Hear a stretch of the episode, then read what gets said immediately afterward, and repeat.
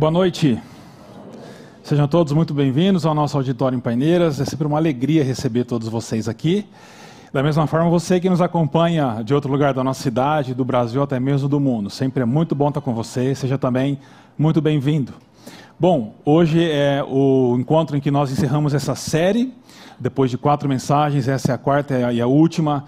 A série que a gente denomina a cruz e a flauta, o caminho de Jesus e os atalhos humanos. Ah, e hoje nós vamos conversar sobre os náufragos. Logo, logo vocês vão entender onde eu quero chegar com essa expressão, tá bom?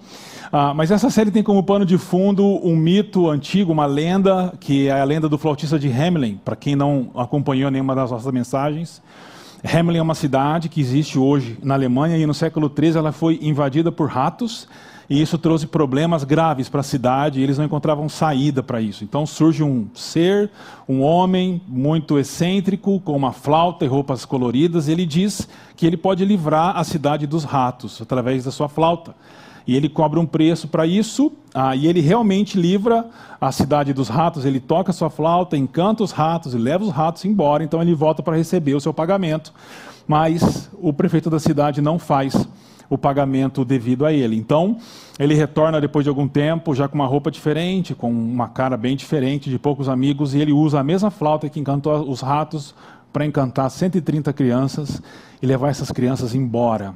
A maioria das versões do, do, da lenda diz que ele conduziu essas crianças para uma caverna e 130 crianças desapareceram, sumiram e nunca mais foram vistas. Né?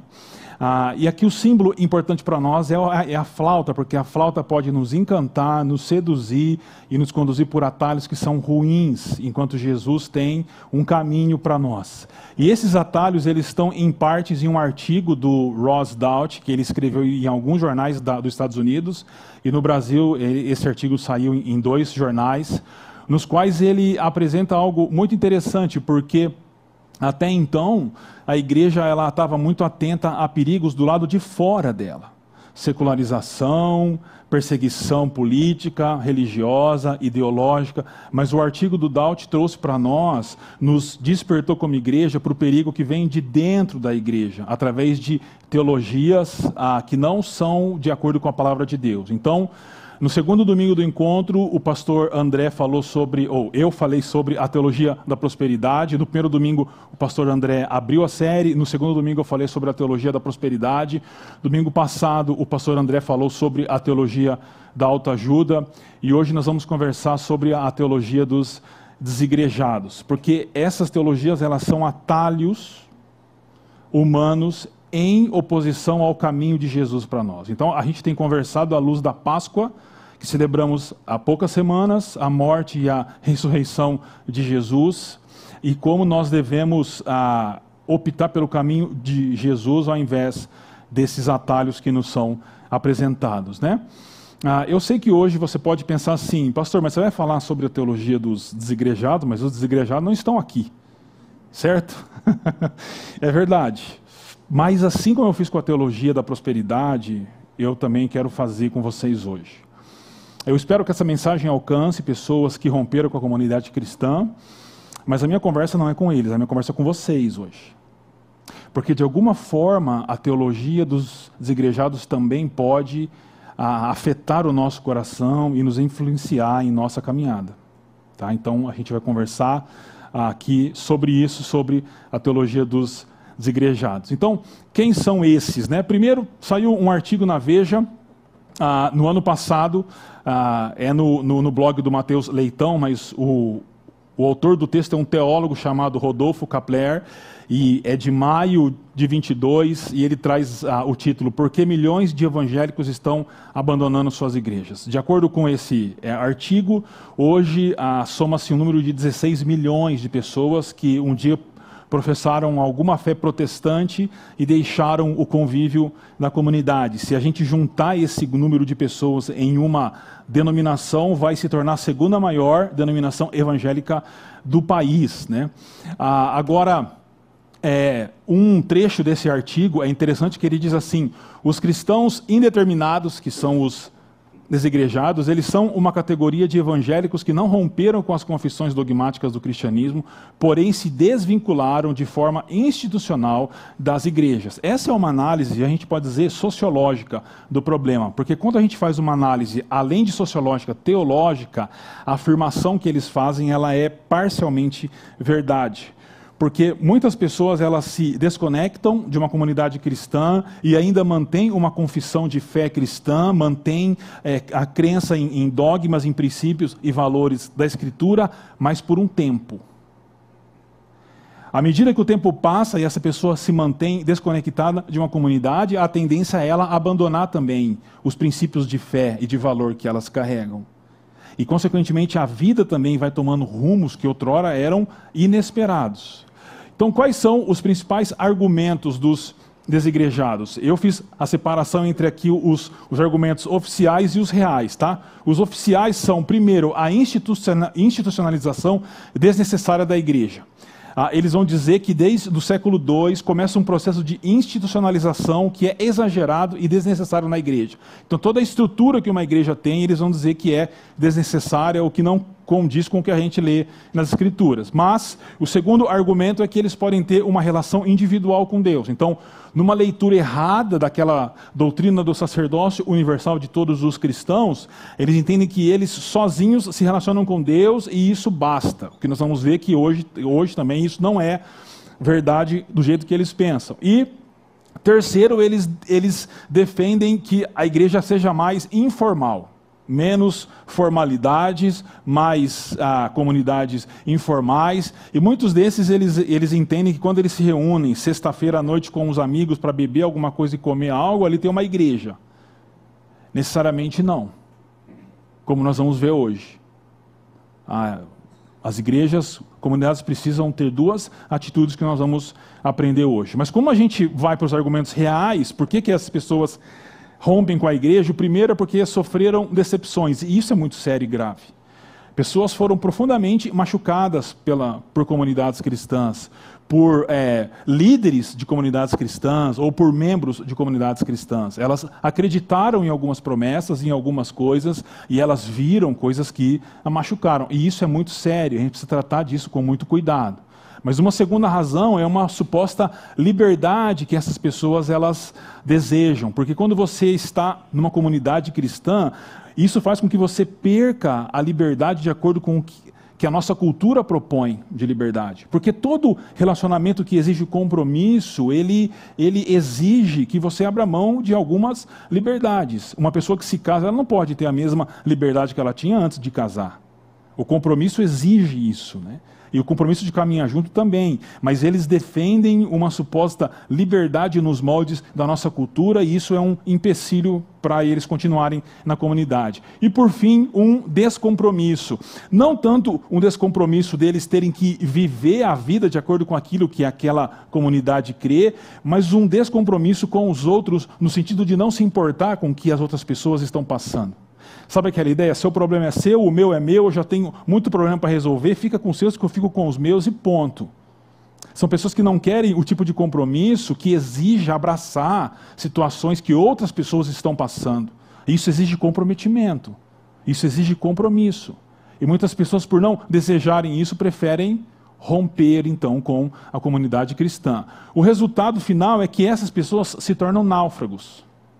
Você sabe o que é um náufrago, certo? É alguém que está perdido, não tem rumo, está sozinho, desconectado, afastado e está à, à procura de um caminho para deixar a sua situação de naufrágio. Pessoas que se desconectam de comunidades cristãs se tornam náufragos, perdidos e afastados. O problema é que às vezes nós somos náufragos, mesmo dentro de comunidades cristãs mesmo participando de comunidades, participando de encontros como esse, se a gente parar para pensar, nós somos náufragos. E a gente vai conversar um pouquinho mais sobre isso. Mas quais são os tipos de desigrejados? Então, o pastor Renato Vargens ele traz três tipos. O primeiro ele chama dos semi-igrejados. Lembra que no passado, mas hoje ainda é comum, as pessoas diziam: ah, eu sou católico não praticante. Lembra, né? Eu falar muito isso. Hoje você tem o protestante não praticante. São pessoas que professam a fé cristã, protestante, evangélica, mas elas frequentam é, de maneira muito esporádica os encontros da comunidade, porque tem muitos compromissos como estudo, trabalho, viagens e coisas assim, e não se aprofundam em sua conexão com a comunidade. Então são os semi-igrejados. O segundo é, tipo são os feridos na batalha, aqueles lá que eu falei, os que sofreram decepções graves na igreja. Né? Às vezes acreditaram em, em promessas que apóstolos, profetas, pastores fizeram, a promessa não se concretizou e aí a culpa é de quem? é sua, que não acreditou, que não teve fé. Tal. E isso machuca as pessoas. Então, tem muita gente ferida pelos coronéis da fé, por exemplo. Né? E, por fim, tem aqueles que amam o noivo, mas odeiam a noiva. Já viram esses? Esses estão principalmente na internet, nas redes sociais, Twitter, Instagram, estão lá. Eles dizem que amam Jesus, mas eles odeiam a igreja. Eles, eles dizem que amam a, a, o Cristo, mas odeiam o seu povo, porque eles relativizam a Escritura, eles relativizam o próprio Jesus, eles, eles relativizam o Evangelho, mas eles dizem que amam o noivo, mas odeiam a noiva. Mas o problema, e aqui é mais com a gente, né? Ah, o Nelson Bomilcar, nesse livro, ele traz um quarto tipo de desigrejado que ele diz assim: as pessoas inseridas como membros de uma igreja ou como líderes eclesiásticos, então serve para todo mundo, que vivem relacionamentos superficiais e quase nulos na igreja. Então, o Bomilcar vai dizer que existem pessoas que podem estar no meio das comunidades e são desigrejados. São náufragos no meio das comunidades. Então, o artigo da Veja, o, o do, do, do blog, ele traz duas hipóteses para os desigrejados. A primeira é essa. Isso seria apenas mais uma crise que acompanha a igreja desde os seus primórdios, mas hoje com uma nova roupagem e com novos argumentos teológicos. A segunda hipótese da revista é: ou o fenômeno é uma prova incontestável de que as igrejas evangélicas necessitam de uma reforma eclesiológico-institucional, essas são as duas hipóteses que o autor do, do texto lá do blog levanta. Qual você acha que é a resposta da, igre... da, da, da revista? A resposta da revista é a segunda. Então, a proposta do artigo para a igreja superar esse problema dos desigrejados é rever todo o princípio de fé e valores que a igreja tem, sejam eles os mais caros, a centralidade de Cristo, a centralidade da Escritura, a Trindade, valores com relação ao casamento e à sexualidade, tudo isso precisa ser revisto e relativizado para que a gente não perca mais pessoas e para que aquelas pessoas que saíram voltem. Vocês acham um bom caminho esse ou não? O caminho que o texto bíblico aponta é o, é o, é o primeiro. Sempre houve isso na igreja e a gente precisa de bases bíblicas para a gente enfrentar e responder e, e, e alcançar essas pessoas, estejam elas longe de nós ou do nosso lado, próximos de nós. Então eu convido vocês para a gente dar uma mergulhada no texto de Hebreus. A carta aos Hebreus é uma carta muito especial. É, é uma carta que, se você, eu brinco com os meus amigos, se você puxa ela assim, escorre ensino de teologia sobre Cristo, sobre a igreja. E essa carta é escrita para um, uma comunidade ou pequenas comunidades de judeus que tinham se convertido, que tinham sido convertidos à fé cristã, mas por causa de pressões da sociedade, principalmente dos seus compatriotas, eles estavam pensando em dar um passo atrás e abandonar a comunidade cristã e a confissão cristã. Porque eles estavam sofrendo por é, retaliação com relação aos seus negócios, é, parentes seus estavam sofrendo ameaças, e por causa disso eles estavam pensando então em romper com a comunidade cristã. É interessante hoje porque os motivos são, são diferentes hoje para romper, mas é, o rompimento é, é parecido com aquele. É melhor romper do que permanecer. Romper parece um caminho melhor do que permanecer junto da comunidade e enfrentar as dores e os desafios. Então, quando a gente olha para Hebreus, é, o, que, o que Hebreus vai fazer é, ele vai mostrar desde o início a superioridade de Jesus com relação à antiga aliança, ao Antigo Testamento. Não é que o Antigo Testamento deve ser descartado. Ele tem o seu propósito, ele era sombra, mas quando Cristo se manifesta, ele cumpre o Antigo Testamento e ele então é muito superior àquela aliança.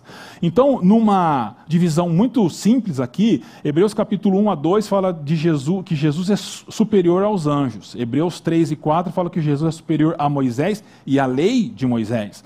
É, Hebreus 5, 7 fala que Jesus é superior a Arão e ao sacerdócio de Arão. E Hebreus 8 é, a 10, 18 fala sobre a nova aliança. E esse é o ponto. Ele vai agora introduzir como que pessoas que pertencem à nova aliança vivem, como que pessoas que é, compreenderam quem é Jesus, como pessoas que agora estão experimentando né, dessa nova aliança vivem, né? Porque esse era o risco que eles estavam passando. Então o Frank Matera diz isso. Portanto, Hebreus enfrentam uma situação em que uma comunidade estabelecida de crentes corre o risco de se afastar de sua confissão original. Então, eu convido você para mergulhar no texto de Hebreus, capítulo 10, versículos 19 a 25. Mas antes, a gente tem que fazer um exercício aqui. É uma dica para quem gosta de estudar a Bíblia. Quando você vai ler um texto da Bíblia, especialmente se é epístola, um carta, um, um procedimento muito proveitoso é, é, você descobrir qual que é o verbo principal da estrutura da, da sentença ou daquele texto. Porque se você descobre o verbo principal, você, você descobre a ordem e o ensino, e aí através dos subjuntivos ou dos particípios, você descobre como que você deve obedecer aquela ordem lá. O problema é que quando você olha para Hebreus 10, 19 a 25, você não encontra o verbo principal. Legal, né? Você não encontra. Cadê o verbo principal desse texto? Mas ele está antes. E aí, se a gente volta antes, um pouquinho antes, versículo 16, lembra que o nosso vai começar no 19. Versículo 16, a gente encontra os dois verbos principais que vão guiar a sequência do nosso texto. E é uma citação de um profeta. Diz assim: Esta é a aliança que farei com eles depois daqueles dias, diz o Senhor porei as minhas alianças em seu coração e as escreverei em sua mente. E no final dessa sentença, logo antes do texto que a gente vai entrar agora, ele faz um resumo da ideia que esses verbos principais trazem. Ele diz: Não há mais necessidade de sacrifício por eles, por aqueles que foram alcançados pela nova aliança. Essa é uma citação do texto de Jeremias 31, 33, que aponta para a nova aliança. A partir de agora, então, ele vai entrar e vai dizer como é que o povo. Ele ele vai começar uma série de exortações, a partir do versículo 19 do capítulo 10. E o primeiro bloco, que é o nosso hoje, ele vai dizer como é que o povo de Deus deve viver. E esse bloco se divide em duas partes. Primeiro, a primeira parte, ele vai dizer sobre um fato.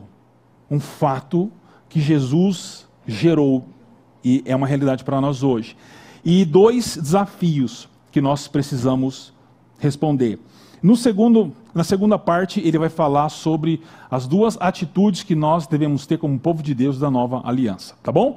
Vem comigo para mergulhar em Hebreus. Então, ah, o fato, ele fala do versículo 19 ao 21, e ele começa sempre assim: Portanto, irmãos, então isso aqui vai ficar aqui e vai acompanhar a gente ao longo da nossa conversa, porque Hebreus ele tem a ideia sempre de comunidade comunal, nunca sozinho. Então ele diz: Portanto, irmãos, temos plena confiança para entrar no Santo dos Santos. Aqui ele está dizendo: nós temos a ousadia de entrar no Santo dos Santos. Muita gente que já tem uma caminhada cristã sabe o que é o Santo dos Santos, mas muitos não. Então, o que, que era esse Santo dos Santos? Isso aqui é um mapa do que seria o templo de Jerusalém. Aqui é o lugar mais comum que as mulheres podiam entrar. Aqui era o lugar que só os homens judeus podiam entrar. E aqui é o templo.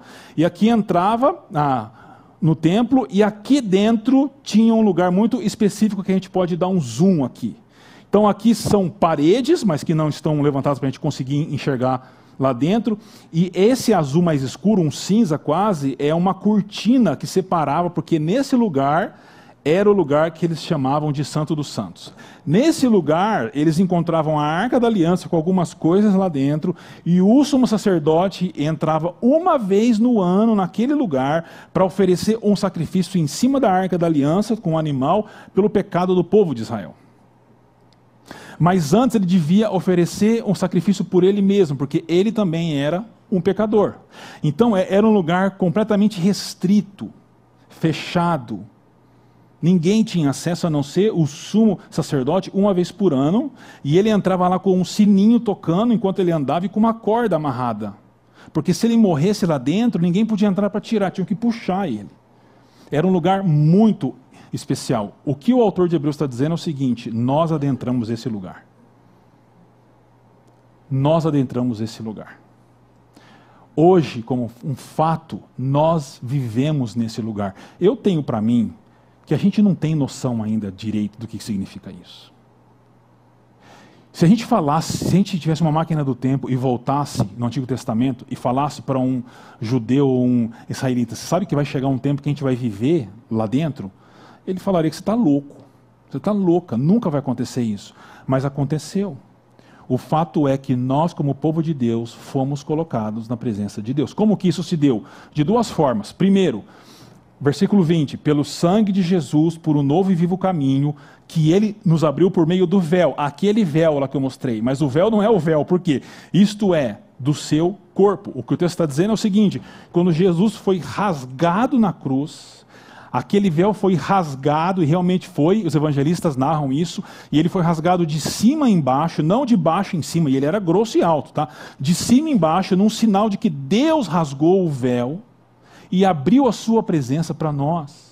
Cristo morreu e derramou seu sangue por nós, e isso fez com que nós entrássemos na presença de Deus. E a segunda razão, ele continua, versículo 21, dizendo: Temos, pois, um grande sumo sacerdote sobre a casa de Deus, porque Jesus é esse grande sumo sacerdote. Lembra, os sacerdotes entravam naquele lugar com uma oferta nas mãos, um animal para ser sacrificado. Jesus, como nosso grande sumo sacerdote, entrou nesse lugar de mãos vazias, porque ele era o sacrifício. Ele foi o sacrifício, e ao morrer naquela cruz, ele nos colocou na presença de Deus. Isso é um fato estabelecido por Cristo. O fato é que porque Jesus morreu por nós, nós adentramos a presença de Deus. A presença de Deus está acessível a nós, e nós, como povo de Deus, podemos ter essa intrepidez de entrar nesse lugar. Esse é um fato. E todos aqueles que depositam a sua confiança em Jesus e creem na morte e na ressurreição do Senhor entram nesse lugar. Agora, desse fato surgem dois desafios. O primeiro, versículo 22, ele diz assim: aproximemo-nos de Deus. Então, pelo fato de Cristo ter é, escancarado ou aberto, a, tornado acessível a presença de Deus, nós agora devemos nos aproximar de Deus. O fato é que agora nós temos uma nova relação com Deus. Mas esse, note, é um desafio. A presença de Deus foi aberta, mas nós precisamos nos aproximar de Deus. E ele vai dizer, na continuação, com um coração sincero e com plena convicção de fé, tendo os corações aspergidos para nos purificar de uma consciência culpada e tendo os nossos corpos lavados com água pura. Esse é um linguajar muito técnico e do Antigo Testamento, mas ele aponta para duas coisas. Primeiro, a aliança que Moisés fez aspergindo sangue sobre os israelitas em Êxodo 24, a primeira aliança. E essa ideia de água e de purificação era a ideia de pessoas que eram purificadas ritualisticamente para poder entrar na presença de Deus. O que ele está dizendo é que pelo sacrifício de Jesus na cruz, nós já somos isso. Como os sacerdotes na antiguidade eles eram purificados para adentrar a presença de Deus pelo sacrifício de Jesus na cruz, nós já somos purificados, nós já somos é, banhados para poder entrar na presença de Deus. Isso significa que se nós temos uma nova posição pelo fato de termos acesso à presença de Deus, nós temos uma nova, uma nova relação com Deus de proximidade. Nós podemos nos aproximar de Deus, mas note que o verbo está sempre no plural. E o segundo desafio, ele diz: apeguemos-nos com firmeza à esperança. Então ele vai dizer que nós, porque nós temos acesso à presença de Deus, nós podemos nos aproximar de Deus e nós podemos nos apegar com firmeza à esperança. A palavra firmeza ali dá a ideia de se agarrar com todas as forças que você tem à esperança, à, à promessa. E é interessante que se você ler Hebreus com, com calma, quem faz promessa em Hebreus é sempre Deus e uma comunidade tomada por incertezas, por dúvidas, de se eu vou, se eu fico, se eu, se eu rompo ou não. Isso é muito especial, saber que nós podemos crer nas promessas que Deus tem feito para nós, porque Ele é fiel, é fiel aquele que promete. Então, isso significa que nós temos uma nova posição, o fato é, Jesus nos colocou na presença de Deus, ele abriu esse acesso. E diante disso, nós somos desafiados a termos uma nova relação com Deus, nos aproximarmos de Deus e uma nova esperança, porque Deus é fiel. E tudo isso dentro da nova aliança. Agora, note que em Hebreus não há linguagem individual. É sempre o povo que tem ousadia para entrar, é sempre o povo que se aproxima e é sempre o povo que se apega à esperança. Porque para Hebreus não há linguagem individual, porque quando nós estamos em comunidade há um acesso especial a Deus. Eu não estou dizendo que quando você está lá na sua casa com a sua Bíblia aberta e orando, você não está na presença de Deus. É claro que você está. Mas na comunidade há manifestações de Deus de maneira diferente. E a gente vai ver como isso se dá. Então, um resumo do que a gente conversou até aqui: uma nova posição, uma nova relação e uma nova esperança dentro da nova aliança que nós temos em Jesus. Lembro, sempre lembrando, portanto, irmãos. E o resultado, indo para a segunda parte do nosso texto, é que nós somos, nós precisamos responder com duas atitudes. Versículo 24: consideremos uns aos outros. E versículo 25: não deixemos de nos reunir como igreja, mas procuremos encorajar-nos. Nesse primeiro, ele está falando sobre cuidado mútuo. Nesse segundo, ele está falando sobre encorajamento mútuo. Essas são as duas atitudes que o povo de Deus, é, que vive na nova aliança, deve ter como uma comunidade. Então, falando sobre o cuidado mútuo, versículo 24, ele diz: E consideremos uns aos outros para incentivarmos, para nos incentivarmos ao amor e às boas obras. Essa palavra aqui, esse verbo, consideremos, ele aparece de novo antes em 3:1, quando ele diz: "Fixem seus pensamentos em Jesus". É um verbo muito pesado, porque ele traz a ideia assim de você pensar em algo que tem valor de você valorizar algo. O que ele está dizendo, em outras palavras, é: olhe as pessoas que estão com você e valorize. Se importe com as pessoas. Leve as pessoas em conta. As pessoas que estão caminhando com você como povo de Deus, elas merecem a sua atenção, elas merecem a sua dedicação, elas merecem com que você as valorize que, com quem é, elas são. Esse é um verbo muito é, pesado, porque ele traz a ideia de uma cuidadosa atenção. Não é simplesmente pensar ou cumprimentar a pessoa no final do encontro, perguntando se está tudo bem e torcendo para ela falar que está tudo bem, para você não ter que entrar mais na conversa mais fundo. Mas é dar cuidadosa atenção às pessoas. As pessoas importam, de verdade.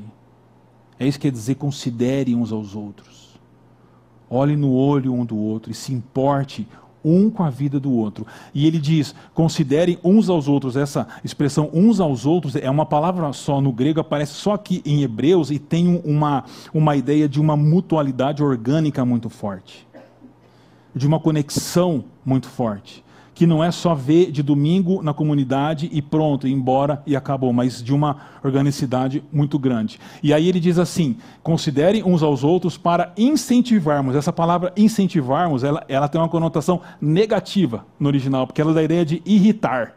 Irrite uns aos outros. Irrite uns aos outros. Mas dentro do contexto, não é irritar por irritar, mas é assim: exorte, desafie confronte uns aos outros, estimule uns aos outros. E a quê? Ao amor e às boas obras.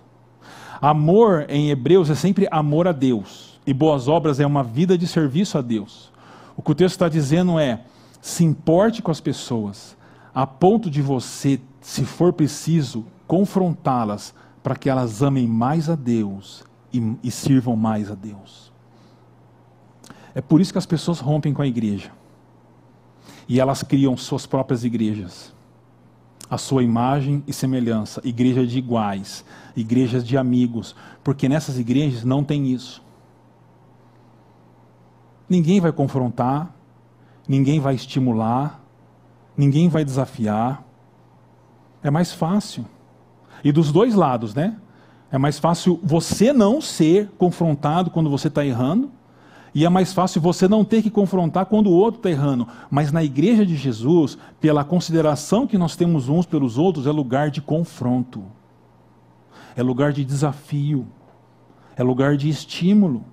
Pessoas que estão flertando com pecado são confrontados. Pessoas que estão pensando em desistir da caminhada são é, desafiadas a continuar. Essa é a igreja. A igreja é marcada por isso, por pessoas que se preocupam umas com as outras e estimulam, e irritam, e confrontam e denunciam para que as pessoas amem mais a Deus e sirvam melhor a Deus. Essa é a primeira atitude esperada. É por isso que C.S. Lewis ele diz assim: Cristo trabalha em nós em vários caminhos, mas acima de tudo, Deus trabalha em nós por meio da interação uns dos outros. Nós oramos a Deus dizendo: Senhor, muda minha vida, muda meu coração, me ajuda a desejar os teus caminhos. Ah, eu quero ser é, usado. A gente canta aquela música famosa: Eu quero ser usado. Aí Deus coloca irmãos e irmãs do nosso lado, cheio de problema. É o que Deus está fazendo. Ou você acha que sua, a sua experiência vai ser como a de Moisés na sarça ardente? Pode até ser, mas a probabilidade é baixa. O Deus vai trabalhar com você no meio da comunidade. É assim que Deus afia e trabalha em cada um de nós. E pessoas rompem porque elas não querem isso, mas o contrário disso é o naufrágio. É o naufrágio. E a segunda atitude, ele diz: portanto, irmãos, não deixemos de nos reunir como igreja segundo o costume de alguns. Aqui essa ideia de não deixemos de reunir é uma ideia muito forte de assim, de romper, né, de abandonar realmente. E olha que ele fala sobre um costume de alguns, costume de pessoas de romper com a comunidade. Então, o artigo da Veste está errado. Porque isso é antigo e as pessoas elas rompiam. Mas ele diz: não deixem de se reunir e o contrário disso, mas procuremos encorajar-nos. Esse verbo encorajar, ele vai ocorrer de novo em Hebreus 3,13, dizendo: Encorajem-se uns aos outros todos os dias durante o tempo que se chama hoje, de modo que nenhum de vocês seja endurecido pelo engano do pecado. Ou seja, essa prática de se reunir e de se encorajar uns aos outros evita com que nós sejamos endurecidos pelo pecado. Eu já vi tantas vezes pessoas que romperam com a comunidade, depois de um tempo rompem com a fé e elas vão andando por um caminho elas se tornam tão duras, endurecidas, que eu já passei a experiência de conversar com pessoas que, que é, estavam andando por caminhos muito longe da fé, praticando coisas terríveis, e você chama a atenção delas, elas riem na sua cara. Quando você fala de pecados sexuais, quando você fala da falta de perdão, elas riem na sua cara. Por que ri? Porque deixou de ser encorajada e foi endurecida pelo engano do pecado. O fato de nós estarmos juntos aqui é porque nós nos reunimos e nos encorajamos todos os dias, todos os encontros, para que o pecado não endureça o nosso coração. Do contrário, ele endurece. E mais do que isso, ele diz: ainda mais quando vocês veem que se aproxima o dia. Que dia é esse? É o dia da volta do Senhor. A igreja está numa trilha e numa jornada, e o objetivo é chegar no dia do Senhor. E quanto mais a gente se aproxima do dia do Senhor, mais difícil fica a luta. E as pessoas que rompem com a igreja, elas não têm noção de que o que a gente faz como igreja, o que a gente está fazendo agora, não é só cantando boas músicas e ouvindo uma exposição do texto bíblico, mas isso está envolvido numa batalha espiritual. Eu não sei se é uma boa notícia para você, mas se você lê com atenção Apocalipse capítulo 12, a serpente, que é Satanás, é derrubada dos céus e ela vai cair numa praia, que não é praia, mas vamos dizer que é uma praia. E aí ali ele mira seus inimigos. E seus inimigos, de acordo com o texto bíblico, são os descendentes da mulher. Sabe quem são os descendentes da mulher? Vocês. Nós somos os descendentes da mulher. E os alvos do ataque do diabo. Só que pessoas que rompem com a igreja, elas não levam isso a sério e elas se tornam vulneráveis a principados e potestades.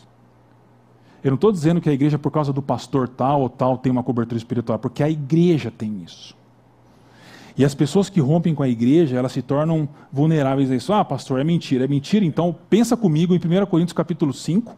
Tinha um sujeito lá que estava numa vida imoral, e Paulo ele diz para a igreja: chama a atenção dele, e se ele não se arrepender, o que, que a igreja tem que fazer? Entregar para quem? Entrega para Satanás. Para quem sabe ele apanhe lá e volte mudado.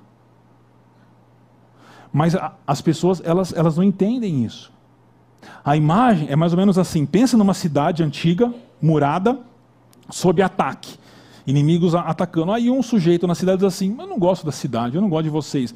Abre o portão e sai do lado de fora. O que, que vai acontecer com ele? Ele vai sucumbir. Por isso, a angústia nossa de pastores, quando pessoas rompem com a comunidade. Porque a gente não está preocupado delas ficarem na chácara, delas ficarem em alguma comunidade cristã. Seja chácara ou sejam outras comunidades, que existem várias, graças a Deus por isso. Mas é porque pessoas que romperam com a comunidade, elas se tornam vulneráveis a principados e potestades. Olha o que diz Santo Inácio de Antioquia, século II, século II, hein? Quando vocês se reúnem frequentando é, é, frequentemente, em grande número, os poderes de Satanás são derrubados e suas maldades são neutralizadas por sua mentalidade semelhante na fé. Quando a igreja se reúne, e o que a gente está fazendo aqui, isso não é só um encontro de, de músicas e de reflexão. Coisas espirituais estão acontecendo. Nossos corações e mentes estão sendo impactados pela mensagem do Evangelho, e isso é uma batalha espiritual. Porque, como diz o Johnson, ele diz assim: é impressionante que, assim como a resposta obediente a Deus é expressa por meio do apoio mútuo dentro da comunidade, então a gente obedece a Deus comunitariamente, o abandono das reuniões comunitárias também expressa infidelidade e apostasia. Então, note que no primeiro bloco a gente falou sobre o fato e desafios que devem ser respondidos em comunidade, porque é em comunidade que a gente se aproxima de Deus. É em comunidade que a gente agarra a esperança. É em comunidade que a gente entra na presença de Deus. E isso deve resultar num cuidado mútuo de uns para os outros, porque nós nos importamos de verdade com as pessoas. E no encorajamento mútuo que nos ajuda na caminhada. Porque, caso contrário, nós nos tornaremos ou nos manteremos como náufragos na fé. Então, o cuidado mútuo ele nos ajuda a amarmos mais a Deus e a servirmos mais a Deus. E o encorajamento mútuo nos ajuda a evitar o engano do endurecimento do pecado e a termos esperança até o dia chegar nessa nossa batalha contra as trevas como povo de Deus. Bom, eu gosto muito de ler o C.S. Lewis. Eu terminei essa semana, por coincidência, de ler um, um diário do C.S. Lewis. Tem vários diários dele saindo. E eu li um diário bem no início, assim, ele era ainda um jovem, um jovem adulto. E você lê o diário, é antes da experiência dele com Jesus. E o, e o C.S. Lewis, ele é arrogante, petulante e chato. Dá para imaginar o cara assim, o criador do Nárnia? Mas ele era. E aí ele tem a experiência de conversão à fé cristã, né? Olha o que ele diz. Quando me tornei cristão, pensei que poderia fazê-lo sozinho, recolhendo-me em meus aposentos e estudando teologia. Não pensava em frequentar nenhuma igreja. Eu me aborrecia muito com os hinos que considerava poesias de quinta categoria e com música de sexta categoria. É que ele não veio na chácara, né? Se ele viesse na chácara, a música seria boa. A pregação, quando o Ricardo está, é mais ou menos. Mas olha como ele, ele, ele mostra assim: ah, eu quero ficar no meu canto lá em casa estudando teologia sem ninguém. Mas olha o que, que acontece com ele. Mas com o passar do tempo, percebi o grande mérito disso, de se reunir. Reconheci que os hinos estavam sendo cantados com devoção por um velhinho santo de botinas no banco ao lado. Então você percebe que não é digno de limpar aquelas botinas. Por isso, é, isso nos tira de nosso orgulho solitário. Essa é a igreja. Você olha para o lado e você vê uma pessoa humilde e simples, mas da qual você não é digno de limpar a bota dela, mas está cantando com devoção ao Senhor. E aí o grande intelectual percebeu que, como resultado da sua experiência com Cristo, ele precisava compartilhar a vida com aquele velhinho de botinas do lado dele cantando os hinos, porque isso é a igreja. O diferente disso é nós naufragarmos nós nos tornarmos náufragos na história. Certamente você conhece esse filme, né? que deve ser um clássico aqui. Eu tentei achar um Wilson para trazer, mas não achei aqui. Mas é interessante que esse filme, ele é, ele, se, se você consegue entender e compreender melhor, você percebe que ele traz ensinamentos muito profundos. Por exemplo, o, o personagem principal, né, que é, é ensinado pelo Tom Hanks, o Chuck, é, ele é um náufrago antes do avião cair. E não depois. Porque depois ele, o avião cai e ele vai para a ilha. Todo mundo acha que o filme tem esse nome por causa disso, né? Não, ele, ele era um náufrago antes do avião cair, porque ele estava desconectado, afastado de pessoas antes do avião cair. Dois exemplos vou te dar. Quando ele está na ilha e ele enxerga o corpo do piloto, que era amigo dele, que voava sempre pela empresa, boiando, morto, ele traz o corpo do piloto, ele tira a carteira do corpo do piloto, do bolso do piloto, e ele percebe duas coisas. Primeiro, ele chamou o piloto pelo nome errado todos aqueles anos. Ele não sabia o nome certo do piloto. E segundo, ele tira uma foto com três crianças, os três filhos do piloto. Ele não sabia que o piloto era casado e tinha três filhos, trabalhando há anos com o piloto. Numa outra cena, antes da queda, ele está junto com um amigo dele, muito amigo dele, de trabalho, viajando. A comissária de bordo chega por trás e pergunta para o amigo dele: Como é que está sua esposa? Ela está com câncer, né? O amigo dele diz: É, está no tratamento tal. E ele se deu conta que ele nem sabia que a esposa do amigo dele estava com câncer. Ele era o náufrago antes do avião cair. E aí, o que, que o náufrago faz? Ele cria o Wilson, que é a bola. É interessante que ele cria essa, esse, esse personagem quando ele machuca a mão, então ele pega a bola e joga. Então, o que cria o Wilson é o sangue na mão do Chuck. O Wilson é um filho do Chuck. O Wilson é a criação do Chuck. A imagem e semelhança do Chuck. Porque todo náufrago cria Wilsons para você, para si mesmo. Que é mais fácil lidar com Wilsons do que lidar com pessoas diferentes. E o Wilson se torna o mecanismo para ele lidar com a solidão. Mas o Wilson não responde, o Wilson não fala, o Wilson só ouve o que ele tem para dizer. Então ele era um náufrago antes do avião cair, e náufragos criam o Wilson. É por isso que o nome do filme, Cast Away, ele está separado, porque essa palavra em inglês, tudo junto, significa realmente náufrago. Mas é, é, essa palavra, essa, é, essas duas palavras separadas, o sentido é afastado. Ele está afastado das pessoas, ele está desconectado das pessoas. E isso faz dele um náufrago. Da mesma forma que dentro da comunidade nós podemos ser desigrejados ainda dentro da comunidade. Porque nós estamos desconectados das pessoas. As pessoas não importam. Não há cuidado mútuo e encorajamento mútuo. Você pode ser um náufrago, mesmo dentro da igreja.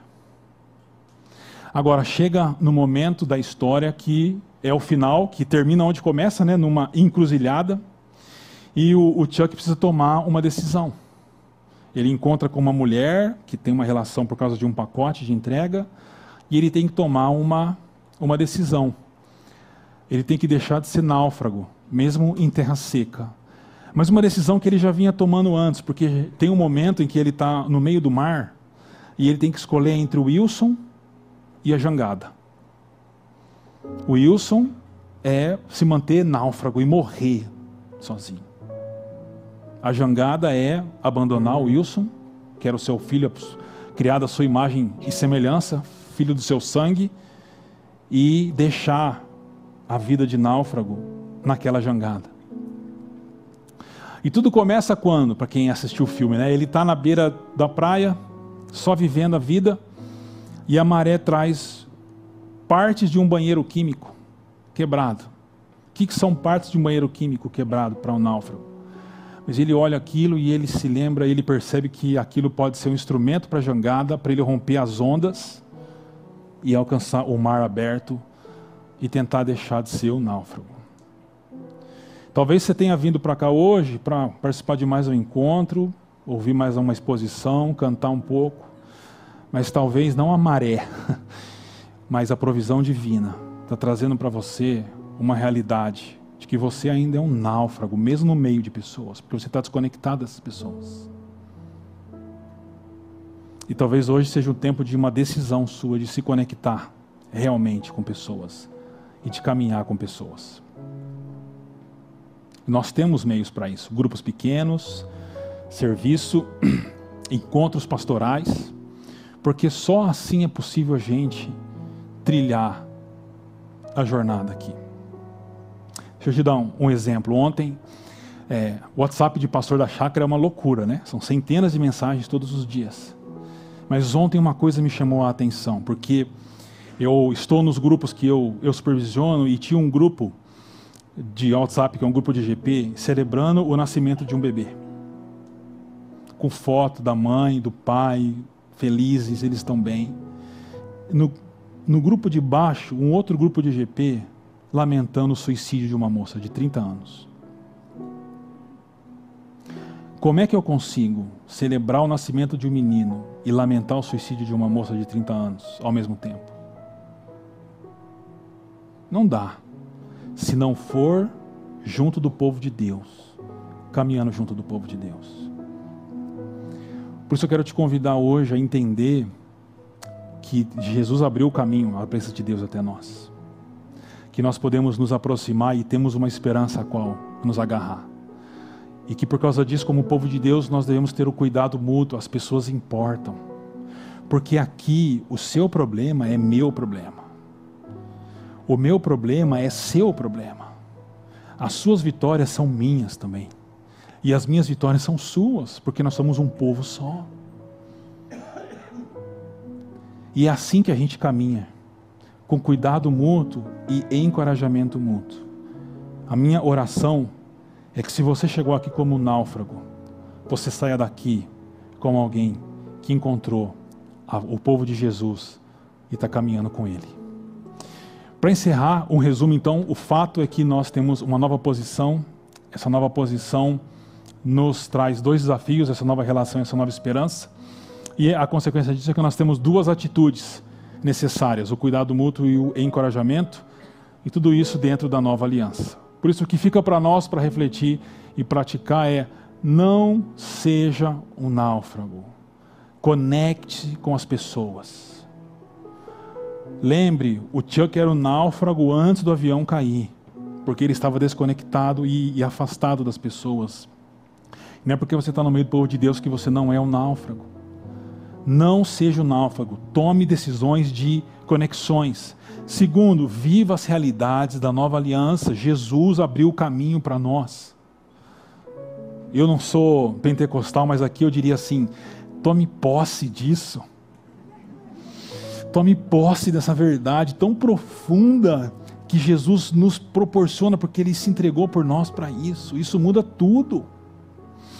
E por fim, decida viver comunitariamente. Isso significa que há implicações de compromisso, de abrir mão de liberdades, de se envolver com coisas que você não gostaria, mas que faz parte da caminhada como um povo de Deus e através dessa forma Deus está trabalhando em nós. Decida viver comunitariamente e que Deus nos abençoe.